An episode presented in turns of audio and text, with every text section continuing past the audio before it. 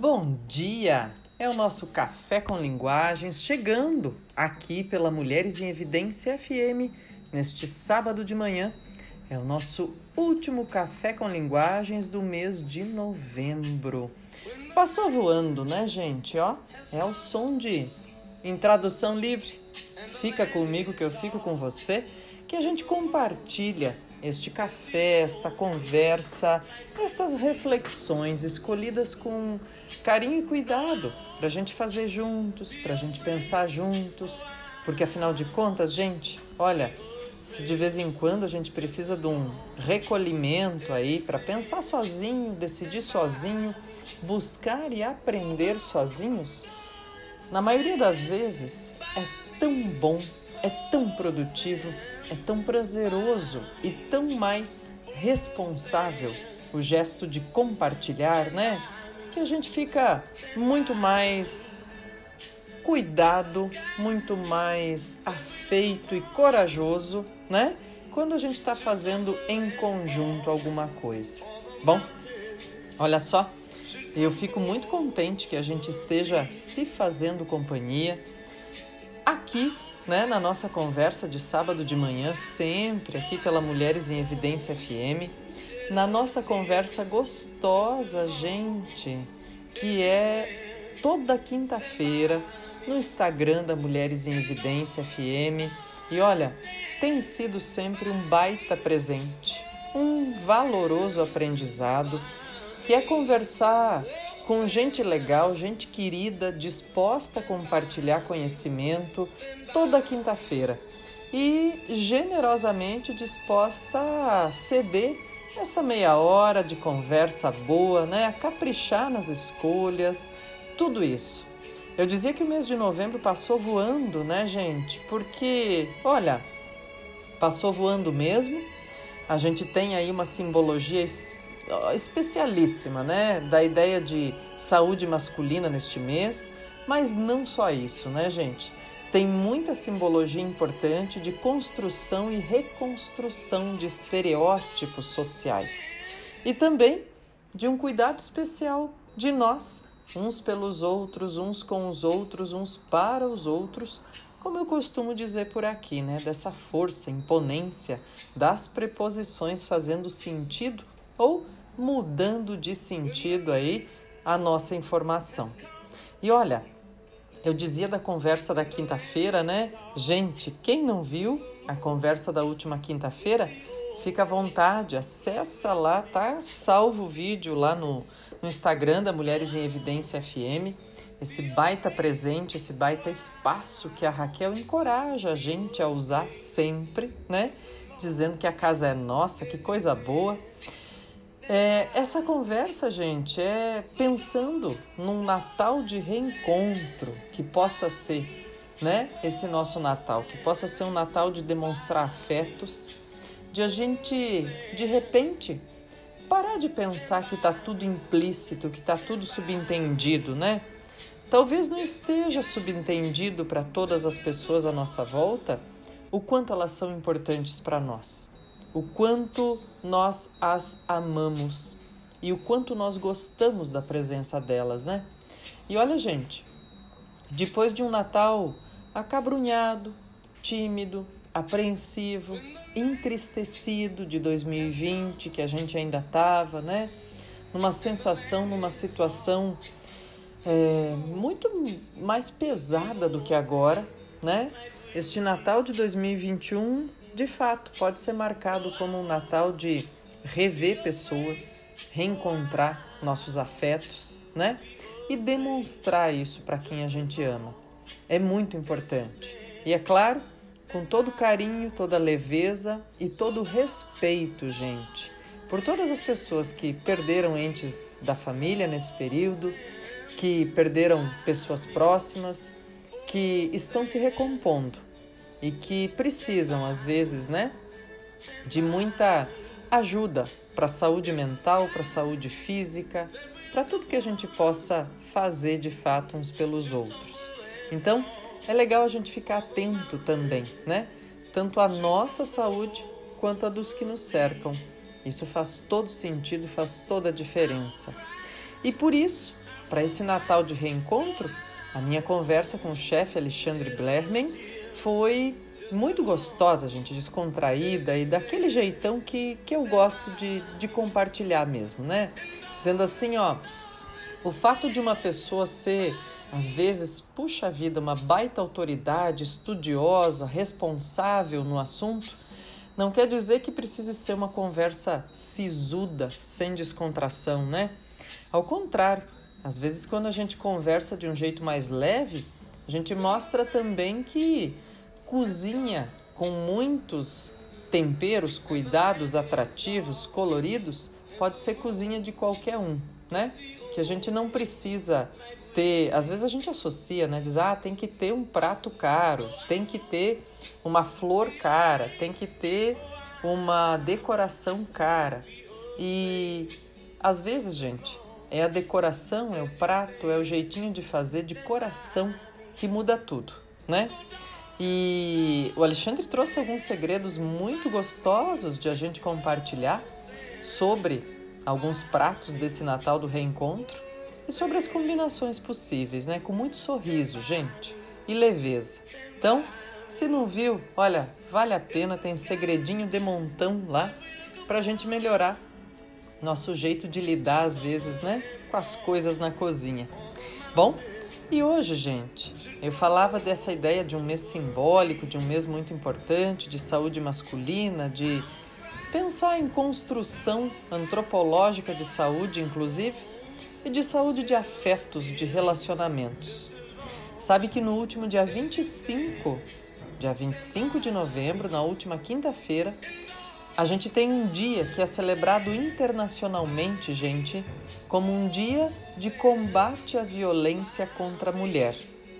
E eu não queria deixar de salientar, deixar de destacar aqui, porque tem algumas coisas produzidas, algumas ideias a respeito e me parece que se a gente conseguir manter essa informação, essa memória viva, a gente constrói mais coisa importante e produtiva, mais ensinamento para as novas gerações. Então, sim, a gente vai falar disso no programa de hoje.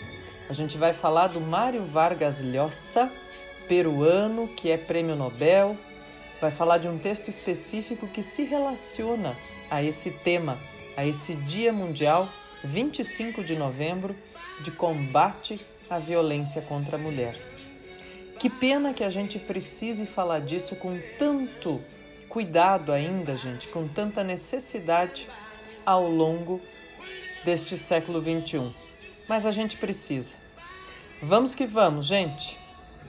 Já já eu volto para o segundo bloco do nosso Café com Linguagens.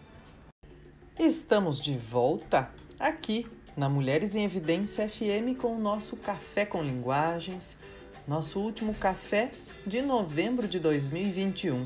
Já já é dezembro, já já chega no meio da semana que vem o nosso último mês do ano, gente. Bom, coisa boa, coisa fina é compartilhar esses momentos com você, é estar tá aqui, né? Conversando, incentivando novas e possíveis reflexões sobre os mais diversos temas.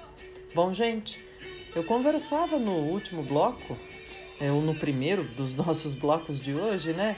sobre o fato de a gente ter o 25 de novembro como um dia de combate, um dia internacional de combate à violência contra a mulher. E olha, gente, é um dia simbólico, não escolhido à toa, sabe? E eu dizia, tem um entrelaçamento aí entre essa data, um texto importante do Mário Vargas Llosa, mais alguns textos aí possíveis. A gente tem autores que fazem bastante rememoração dessa data, gente. E vou conversar um pouquinho agora, começando a situar você, se você não sabia de repente ou não tem as referências completas sobre essa data, vou começar situando um pouquinho a respeito, a gente conversa um pouco sobre isso e em seguida a gente lê trechinhos também dessa obra e de outros textos do Mário Vargas Llosa. E é numa semana muito importante para ele também, pessoal. Já já eu digo que tem notícia nova a respeito deste peruano que ganhou um prêmio Nobel de Literatura lá em 2010. Bom, É assim, gente. Essa data, 25 de novembro, foi escolhida para homenagear as irmãs Mirabal. Quem são essas irmãs, gente? Olha só, são a Pátria, a Minerva e a Maria Teresa. São dominicanas que ficaram conhecidas como Las Mariposas ou as Borboletas e se opuseram à ditadura de Rafael Trujillo e foram assassinadas brutalmente em 25 de novembro de 1960. Bom, aí lá em 1981, isso quer dizer 40 anos, gente, se passaram, né, desde essa data, nesse primeiro encontro feminista latino-americano e caribenho, realizado em Bogotá, na Colômbia, a data do assassinato das irmãs foi proposta por essas mulheres que se encontraram como um dia latino-americano e caribenho de luta contra a violência à mulher, né? Já a ONU, lá em 17 de dezembro de 1999, então 18 anos depois, a ONU declarou 25 de novembro como Dia Internacional da Eliminação da Violência contra a Mulher, em homenagem a esse sacrifício, que a gente pode chamar assim, que fizeram Las Mariposas ou as Três Irmãs Mirabal. Bom, diz: olha, então é, é uma, uma data, gente, muito forte e é uma data global. Inclusive, a gente pôde aí, eu estava esperta a esse momento porque eu queria conversar nesse café aqui a respeito disso. E aí foi possível acompanhar que de fato no mundo inteiro houve movimentações, gente, de muitos setores sociais, de governos, né, com campanhas fortes lançadas agora no 25 de novembro. Então, muitos eventos culturais né, desse setor que está voltando gradativamente agora, depois da, da pandemia ou com a atenuação da pandemia, né, gente? Porque ainda não acabou, os cuidados são os mesmos, né? Muito cuidado ainda, muita cautela em todos os eventos em que a gente agrupa pessoas, né? E assim, no mundo todo foi possível perceber, em vários lugares, né, foi acompanhando essa movimentação. Bom, a gente tem um período bem importante aí, na verdade, né, gente, pela frente, ó, simbólico também, né? Que não é para se concentrar só nele, esse combate à violência, mas é um período que simboliza o que concentra ações, né? Então, do dia 25 de novembro até o dia 10 de dezembro, quando se comemora o aniversário da Declaração Universal dos Direitos Humanos, a gente tem é, uma série de outras datas, mas a gente tem, gente, um ponto de referência muito importante aí. Então, pensando que do dia 25 de novembro até 10 de dezembro é assim, um período para se celebrar o cuidado, né? Com todos nós, mas principalmente o cuidado para entender que violência é crime contra quem for e principalmente para pensar em combater a violência contra as mulheres. Bom, eles vão ver o que, que acontece aqui, diz o que, que é considerado, né? Então, violência. Diz, olha, a perspectiva de gênero para compreender a violência contra as mulheres resultou de um longo processo de discussão para entender que, né, então assim dizer, olha, as mulheres às vezes e muitas das vezes sofrem violência só pelo fato delas serem mulheres. Né? Então por isso que a gente tem é, essas proposições que se tornaram leis, como aqui no Brasil e em mais de 120 países que possuem leis específicas de proteção à mulher. A Lei Maria da Penha aqui no Brasil, a Lei do Feminicídio, gente, quer dizer, a gente tem leis de proteção que são feitas especialmente para combater a violência contra a mulher. É quando as mulheres sofrem violência pelo simples fato de serem mulheres. Coisa importante a gente pensar nisso, né, pessoal? Coisa importante mesmo. E como é importante ter órgãos especiais, né, órgãos governamentais que cuidam disso, que recebem denúncias, né, que cuidam também de saúde física e mental das famílias, gente. Bom, Isso é importante demais numa sociedade que se quer pacífica, desenvolvida e harmônica, né? Mas olha, existe muita coisa relacionada também, pessoal, à ideia do tratamento de casos de violência, né? Tanto de quem sofre a violência quanto quem agride. E sabe quem conversou com a gente sobre isso? O Lucas Castanho, que é médico de medicina da família, que trabalha lá no Rio de Janeiro e que conversou comigo na outra quinta-feira, não nesta passada, na outra, sobre saúde masculina, mas a gente acabou ampliando lá no Convida da quinta-noite para essas perspectivas de saúde integral da família, de estereótipos no mundo contemporâneo, né? E a gente acabou falando com bastante delicadeza, com bastante cuidado mesmo, do quanto é preciso olhar para quem é agredido e do quanto é preciso olhar também, pessoal, para o agressor, né? para pensar o seguinte: olha, como é que a gente faz para que esses homens, que em geral agridem mulheres, não reincidam, né? Como é que trata? Quer dizer, gente, são assuntos delicadíssimos, viu? E eu sei que nessa época do ano a gente costuma ficar com mais sentimentos à flor da pele, né? Então, olha, acho que vale a pena a gente se cuidar, pensar um pouquinho, né? Olhar para o outro e, quem sabe, dar mais espaço para essas reflexões na nossa vida, né? Importante. Bom, eu dizia que então ia falar um pouquinho dessa história das mulheres, né? Do, da, das irmãs Mirabal e o que, que a gente tem aí, e de um livro especialíssimo que trata disso, do Mário Vargas Llosa, que é um livro traduzido para o português com o nome A Festa do Bode. É um livro que acabou de fazer 20 anos de publicação, gente.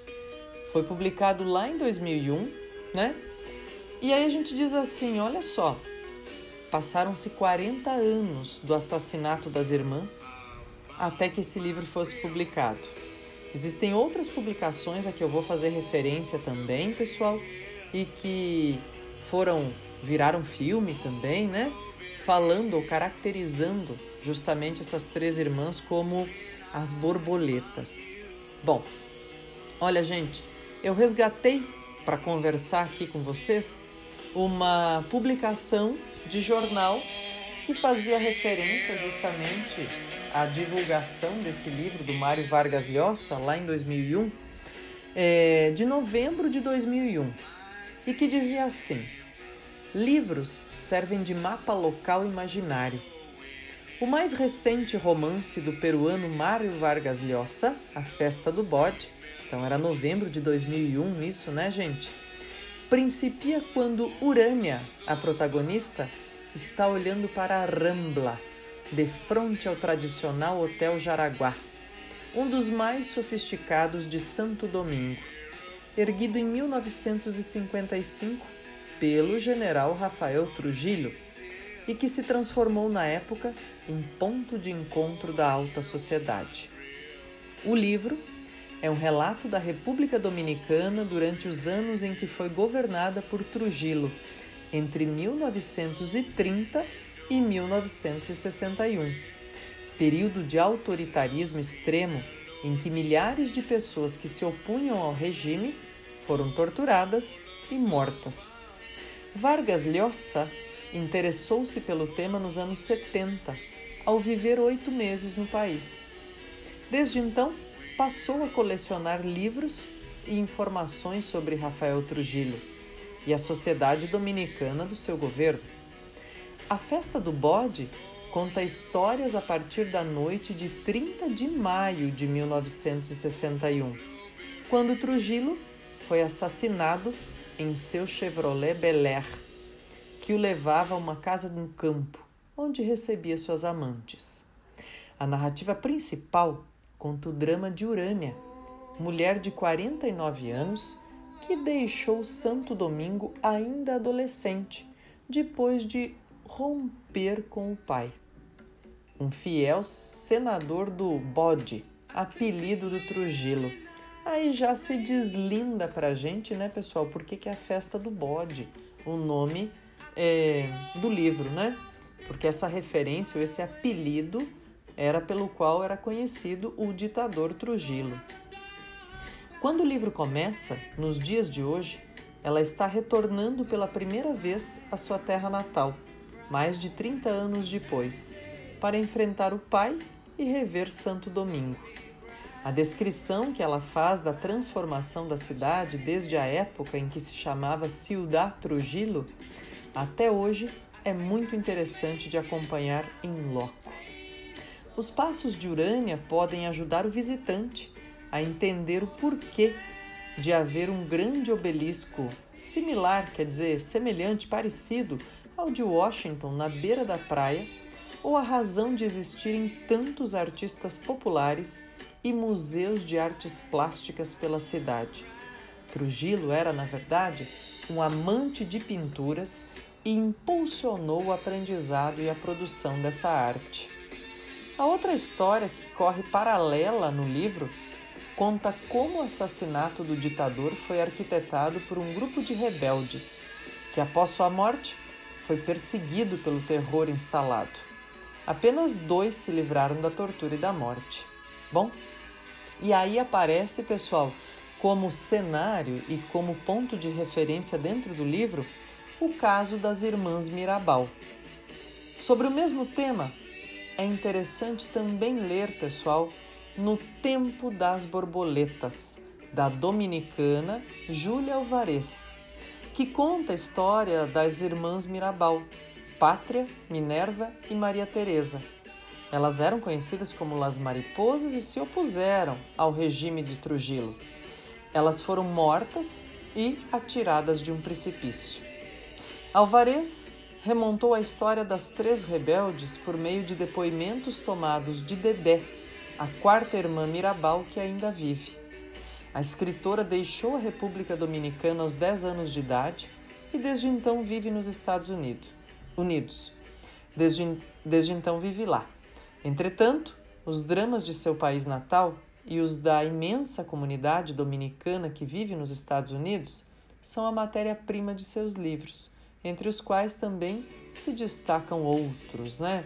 Bom, gente, olha só, a Festa do Bode e No Tempo das Borboletas, duas leituras inspiradoras para a gente pensar né, justamente o quanto e como a gente pode se responsabilizar por uma sociedade mais pacífica e que de fato respeite o lugar de cada um, principalmente olhando neste 25 de novembro e adiante para os cuidados e para a tentativa de minimizar, de erradicar numa utopia, né?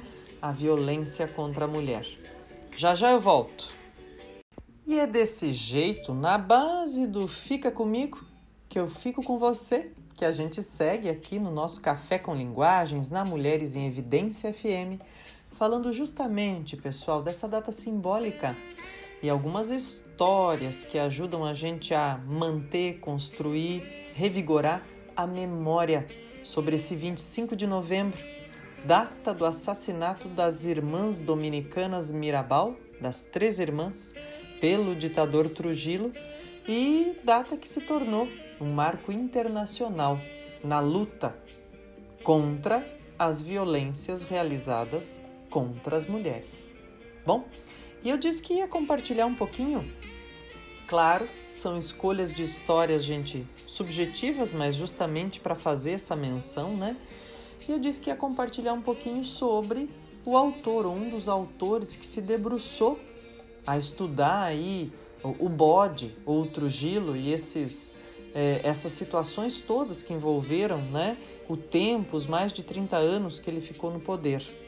E Tomei como referência esse livro A Festa do Bode, do Mário Vargas Llosa, que é nosso autor peruano, é um dos autores né, latino-americanos que é agraciado com o Prêmio Nobel de Literatura. E ele está super na ativa ainda, pessoal. Escreve é, ensaios bem gostosos de ler no El País, né? E assim, nesta semana mesmo, ele foi agraciado com o pertencimento, com a entrada para a Academia Francesa. Então vamos falar um pouquinho disso? Ó, o, pro, o Prêmio Nobel Hispano-Peruano, que ocupará a cadeira 18, será o primeiro membro da instituição que não escreve na língua de Molière. Ou seja, olha que deferência, pessoal, que legal, né? É o primeiro a entrar para a Academia Francesa, mas que não escreve em francês. Uau! Olha lá, Mário Vargas Llosa será imortal. Literalmente porque entrou na academia francesa que o aprovou em sessão plenária, né? Diz, olha, é uma revolução para essa instituição que foi fundada lá no século XVII pelo cardeal Richelieu e criticada por seu imobilismo. Pela primeira vez na história, terá em suas fileiras alguém que não publicou um único livro em língua francesa, cuja defesa e preservação é a razão dessa instituição. Bom, diz: olha, junto veio uma declaração da academia, né? O Mário Vargas Llosa já é membro também da Real Academia Espanhola, né? Mas diz, puxa, ele não é o primeiro estrangeiro, então, a fazer parte da Academia Francesa, que tem 40 lugares. Ele é a cadeira de número 18. Diz, né? Ele não é o primeiro estrangeiro, mas é o único que não escreve em francês, né? ou não publica em francês. Diz, puxa vida, também é uma revolução cultural às vezes, né, pessoal? Que precisa ser feita inclusive em instituições tão tradicionais como uma academia de artes ou uma academia que representa a língua de um país, né? Então, eu disse, vou aproveitar para falar um pouquinho, né, dessa premiação ou dessa, vamos dizer assim, honraria, né, recebida pelo Lhosa, já que eu ia falar do a festa do bode. Bom, pessoal, eu li antes, né, uma divulgação de jornal, disse para vocês, de novembro de 2001, quando esse livro foi publicado e que dizia como que o livro começava, né? E eu gosto de ler esse tipo de coisa, porque aí a gente pode conferir depois no livro como que isso foi visto também por quem acabou fazendo essa leitura. Olha só, vamos lá? Ó, pessoal, livraço, ó, sendo folhado aqui, ó. Ó o barulhinho, né? Gente, livrão de mais de 400 páginas. E diz assim, ó: A Festa do Bode é um dos romances mais importantes de Mário Vargas Llosa. Ele escreveu quase 10 anos antes de ganhar o Prêmio Nobel de Literatura, gente.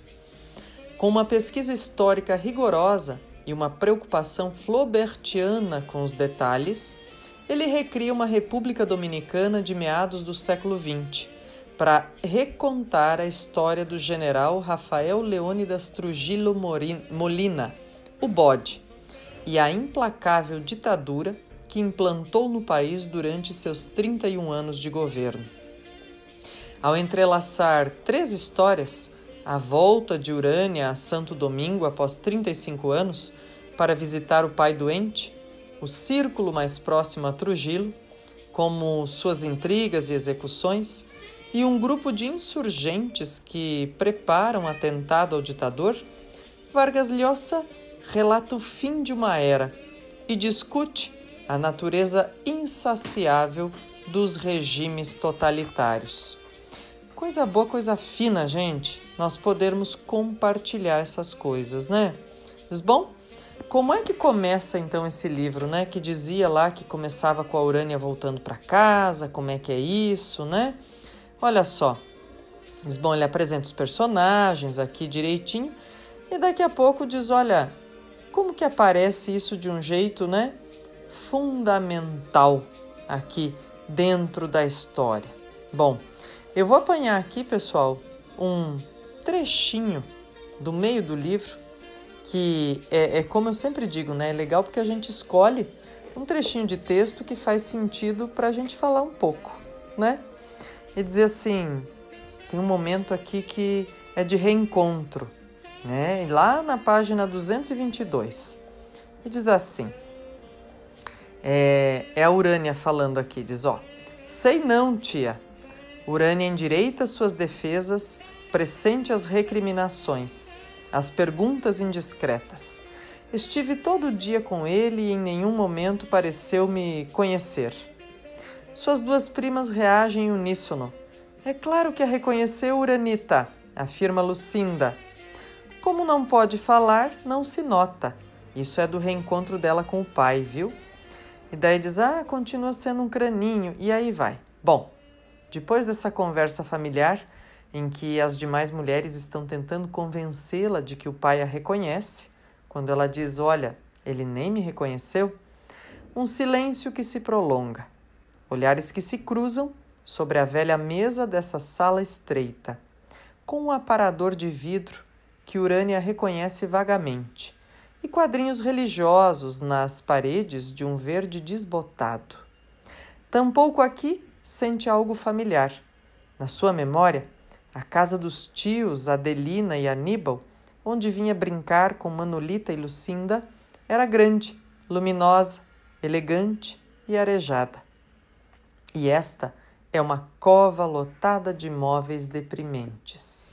Bom, gente, eu gosto muito desse trecho porque ele coloca em questão, ele coloca em xeque, em contraponto, a visão que a gente pode ter de um ambiente quando a gente é criança e a visão que a gente tem depois de ficar adulto, né? Como as perspectivas mudam. E não é à toa, pessoal, que muitos pesquisadores falam hoje, né, com base justamente em resultado, não é achismo, dizendo: olha, gente, quando a gente pega a criança nos ombros ou no colo, assim, em pezinho, e ela fica mais ou menos com a mesma visão que a gente tem do ambiente, a gente está proporcionando a ela uma interação de um ponto de vista diferente.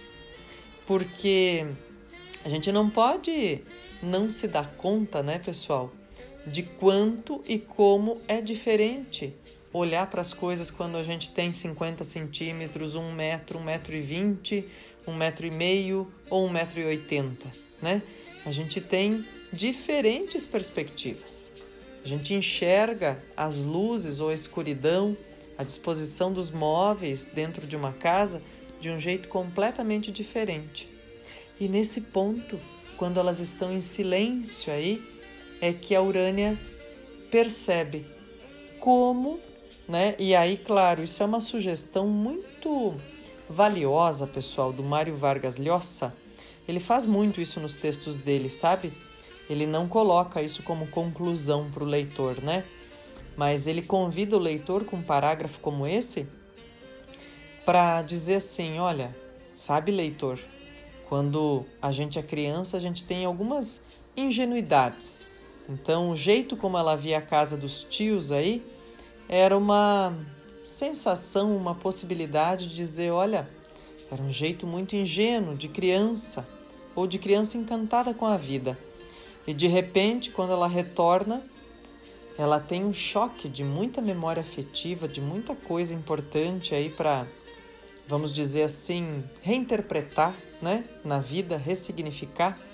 Mas Coisa boa, coisa fina a gente poder olhar para isso com carinho e atenção, né, gente? Olha, premiação ou colocação do Mário Vargas Llosa entre os imortais da Academia Francesa nesta semana, dia 25 de novembro, um dia marcante de assassinato das irmãs Maribal na República Dominicana em 1961. Lá se vão 60 anos, gente e isso não ficou em vão, né? Se transformou no Dia Mundial de Combate à Violência contra a Mulher, reconhecido pela ONU no mundo todo, com ações pelo mundo todo. Fica comigo que eu fico com você. Já já eu volto depois do nosso intervalo musical. Mas é já para o nosso último bloco do Café com Linguagens de hoje, gente. É para dar o charme, o gostinho de tem mais acabou, né? Já já eu volto. Fica comigo que eu fico com você. Nosso último bloco neste último Café com Linguagens de novembro. E a gente está aqui simbolicamente conversando sobre textos literários, sobre cinema, sobre eventos, atos, né, gente, documentos que destacam para gente e não deixam essa memória se apagar sobre o fato de que muitas mulheres já foram vítimas no mundo todo de violência apenas por serem mulheres. Né? E como a gente precisa olhar para isso ainda com carinho e atenção neste século XXI. Principalmente, gente, aconteceu né, ao longo de 2020, por conta da pandemia, a gente teve, infelizmente, dados que mostram que houve um acréscimo significativo de números de violência contra mulheres, né? E aí, sabe que tem muita gente que acaba dizendo: ah, mas será que aumentou ou as pessoas passaram a ter mais coragem de denunciar, né? Seja como for, pessoal, o fato de ter aumento não dá para ler como benéfico em momento algum, né? Benéfico só se for no sentido de dizer assim, ou se a gente quiser ver isso nesse sentido, dizer, ó, pelo menos é, está havendo algum tipo de segurança, respaldo para que as mulheres denunciem, né? E isso é importantíssimo, pessoal, né? Olhar para essas questões de igualdade de gênero começa por aí. Começa pelo fato de mulheres não sofrerem violência pelo simples fato de serem mulheres, né? E isso está longe de acontecer ainda. Então tem uma caminhada grande, comprida, de aprendizado, de homens e mulheres, de todos nós, pessoal, todos nós, pelo tempo que estivermos por aqui, entre nós, né? Bom, e pensando, né, pessoal, como a literatura, o cinema, os romances históricos e os documentos históricos nos ajudam a interpretar e a entender isso da melhor maneira possível, é sempre muito importante a gente olhar para isso com a devida atenção, né? Porque olha só, eu gosto muito de usar e faço bastante uso por aqui de, de histórias, né, pessoal, que simbolizam muito bem o tipo de generalização que se pode fazer, né? Porque de repente pode ter alguém que está escutando que diz assim, ah, mas né, pode ser mulher, pode ser homem, enfim. E pode dizer, ah, mas eu nunca sofri violência, nunca vi ninguém, não tem ninguém na minha família, e ah, isso aí é coisa dos outros, é problema dos outros. Pessoal, neste século XXI não existe mais problema dos outros. Se é um problema social, é nosso também, né? Como eu dizia esses dias, a gente estava falando de, de questões relacionadas à pobreza estava é, conversando com os meus alunos e eu disse: olha, gente, neste século XXI a gente vê não só discursos, mas ações que têm ganhado cada vez mais engajamento, pensando no sentido de que se tem alguém pobre dentro de uma sociedade, o problema não é só dele. O problema é de todas as pessoas que estão ao redor dele. Porque ao se perpetuar a pobreza, a gente tem uma série de outras inconstâncias e vulnerabilidades que fazem mal à sociedade inteira e não apenas ao sujeito acometido pela pobreza, né? Então, essas histórias são importantes para que a gente revigore nossa percepção. E a historinha, gente, é uma fábula, é uma fábula do Esopo né, que é um, um autor grego, um fabulista grego, a quem são creditadas muitas fábulas que colocam né, sempre animais no papel de humanos para a gente entender mais ou menos o que, que elas significam, ou que tipo de ensinamento elas trazem, sabe? E essa historinha conta que o rato viu um certo dia na fazenda uma ratoeira instalada e ficou apavorado, falou: Meu Deus, estão querendo me pegar, né? E foi contar para a galinha. A galinha disse: Bom, o problema não é meu, né? Eu não vou ser presa na ratoeira. Aí ele foi contar para o porco. O porco disse: Mas eu não tenho nada com isso, né? Eu nem entro na casa da fazenda, o problema é teu. Foi contar para o boi. Mesma coisa, o boi disse: Mas ó, quem sou eu para cair numa ratoeira? Eu dou um coice na ratoeira, né? O ratinho ficou aflito. Bom, Naquela noite, o que, que aconteceu? Uma cobra foi pega na ratoeira. E de manhã, a dona da fazenda passou perto da cobra, a cobra picou ela. Ela não tinha visto que a ratoeira estava, né, tinha desarmado, tinha prendido a cobra. A cobra picou ela. Bem, fizeram de tudo e tal e não foi possível salvá-la. Ela morreu pela picada da cobra. Como era uma pessoa muito querida nas, nos arredores, pessoal, bom, o que, que aconteceu antes, né? Mataram a galinha para fazer canja para ela para ver se ela melhorava. Não melhorou. Como ela não melhorou, faleceu, era muito querida, o que, que fizeram? Mataram o porco para alimentar as pessoas que vinham para o velório. E como ela era ainda muito mais querida, mataram o boi para que pudessem alimentar todas as pessoas que vinham para o velório, para o enterro né, para prestar homenagens a ela. Bem, queridos, moral da história, aí de um jeito muito simples, muito tranquilo e didático, o problema do outro atinge você direta ou indiretamente. Então, se o ratinho vem te contar que a ratoeira está armada e ele está com medo, se solidarize, veja o que é possível fazer, né? Essa é a grande referência esse é um ensinamento muito importante. Em relação à violência contra a mulher, também, pessoal. Sermos empáticas umas com as outras faz uma corrente do bem, faz uma corrente de cuidado, de altruísmo e de segurança e conforto entre nós mulheres.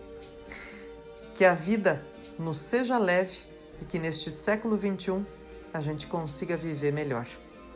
Eu te espero no sábado que vem, de novo, com o nosso primeiro Café com Linguagens de dezembro de 2021.